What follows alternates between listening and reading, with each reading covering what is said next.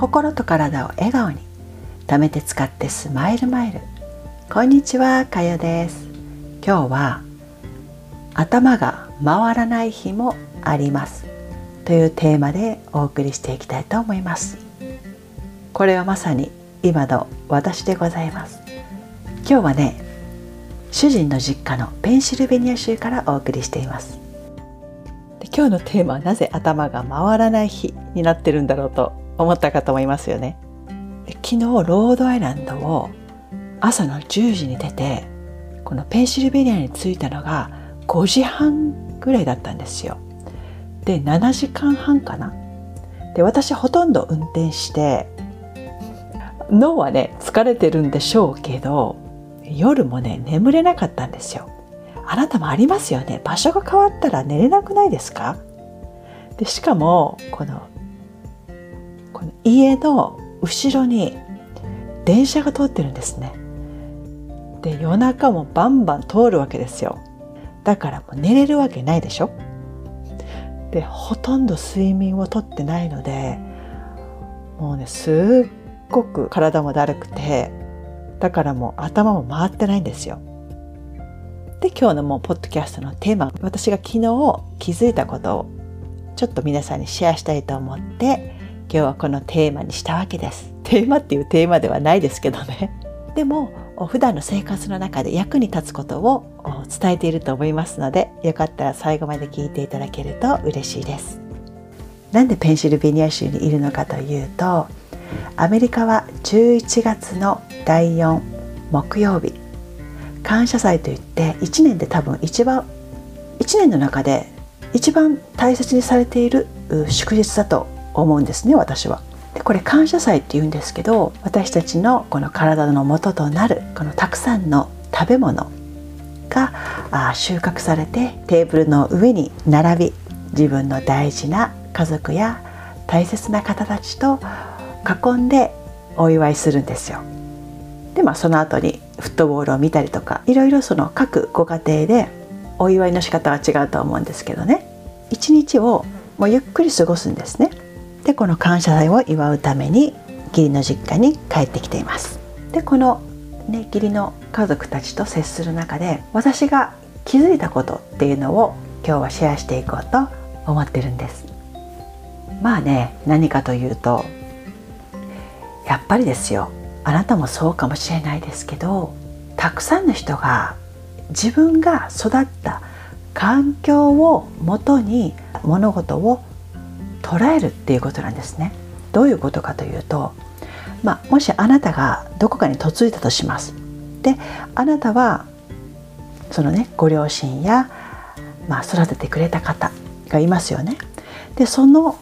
方たちのおかげであなたというその一人の人物が作り上げられたっていう環境があると思うんですよ。でその方たちと共にあなたっていう一人の存在が出来上がりましたよね。人それぞれ育ってきた環境っていうのは違いますよね。そこをやっぱり一旦認めてからああなたのその周りの人と接しないと自分がその自分の中にあるそのベースですね考え方とか物事の捉え方とかそこをやっぱり一旦外してから他の方と接しないとぱり自分が苦しくなってしまいます。例えばあなたが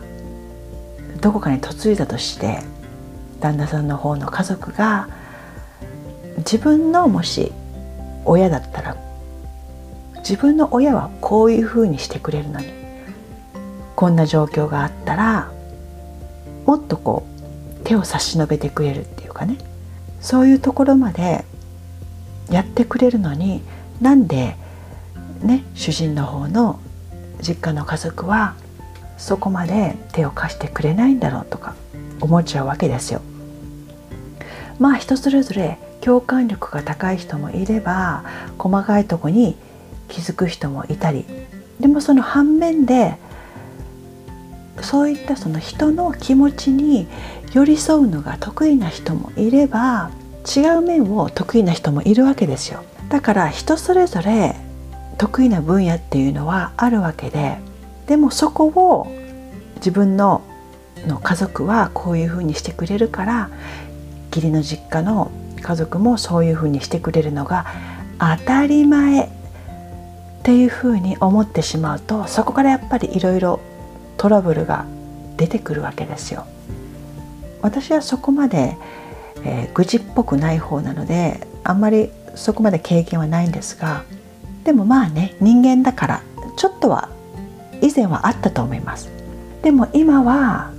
このヨガやそのマインドフルネスを習っていく中でその自分が見ている物事や状況や人に対しての捉え方っていうのがあこういうふうにできるんだっていうのを学んできたのでこう、ね、過剰に反応しなくなったわけですよ。だから必要以上に自分の感情を荒立てることなく対応することができているのですごく自分でも成長したなと思うんですよ。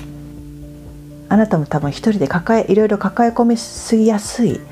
え、時とかあると思うんでそういう時っていうのはなんか自分のその経験を基準にした考え方をしていないかなって考えてみてほしいんですね。あなたにはあなただけの歴史っていうのがあるんですよ。まあ、たくさんの人に、えー、囲まれて育った方もいればあまりねご両親が知り合いもいなくてそこまで、ね、人と接することがなかったのでどういうふうに他の方と接したらいいのか分かりづらいっていう方もいると思うんですよ。人っていうのはさまざまな経験や体験を通して自己っていうのが形成されていきます。え他の家族ですね義理の実家とかに接する機会もあるでしょう。でそういった時は一旦まあ自分の家族のことは置いといて私の親だったらねこういうふうに接してくれるはずそんなやっぱり、え期待とか欲ですよまたこれも。でこういったのを持ちながらね旦那さんの方の家族と接してしまうと自分が辛くなるわけです。だからそこはもうニュートラルな目で見て勝手にそこに自分の経験を入れないっていうことがあ大切です。でヘルプが必要な時っていうのは聞いてみる。察してくださいなんてもう思わないことです。よく私も旦那に言われますけどあんたの頭の中は読めないと。どのように読めって言うんだと。なんか自分で意見があれば口に出さないとわからないっていうことなんです。日本ってほら言わなくても分かったよね。っていうのが結構多くないですか。私思うんですけどこれってもう不可能なんですよ。言いたいことがあったら言いなさい。出しなさい。吐き出しなさい。これがやっぱり人間関係を築いていく上で大事ですよね。まあ思ってること全部言えっていうことではないですよ。でも助けが必要な時にはお願いしてみる。またね、自分の体験を交えたその経験その自分の経験をもとに、えー、物事を判断しない。そこに欲を入れないっていうことですよね。自分自身を苦しめてしまうのは結局は自分だけなんですよ。だから今あなたが見ている状況をどのように捉えるかであなたの心の状態が変わっていきます。感情を荒げて一日を過ごしたいですか？平和で笑顔あふれる。自分自身でいたいですよね。ったら自分でねそのような状況に、えー、持っていかないように自分をコントロールしていくこと。これがやはり自分自身の健康そして心と体のバランスを整える上でとても大事なことだと私は思っています。参考にしていただけると嬉しいです。今日頭回っていないのに、え聞いてくださってありがとうございました。土曜日にロードアイランドへ帰ります。それでは今度は日曜日だな。アメリカの日曜日に収録します。楽しみにしていてください。それでは最後まで聞いていただきありがとうございました。また次回に。チャオ。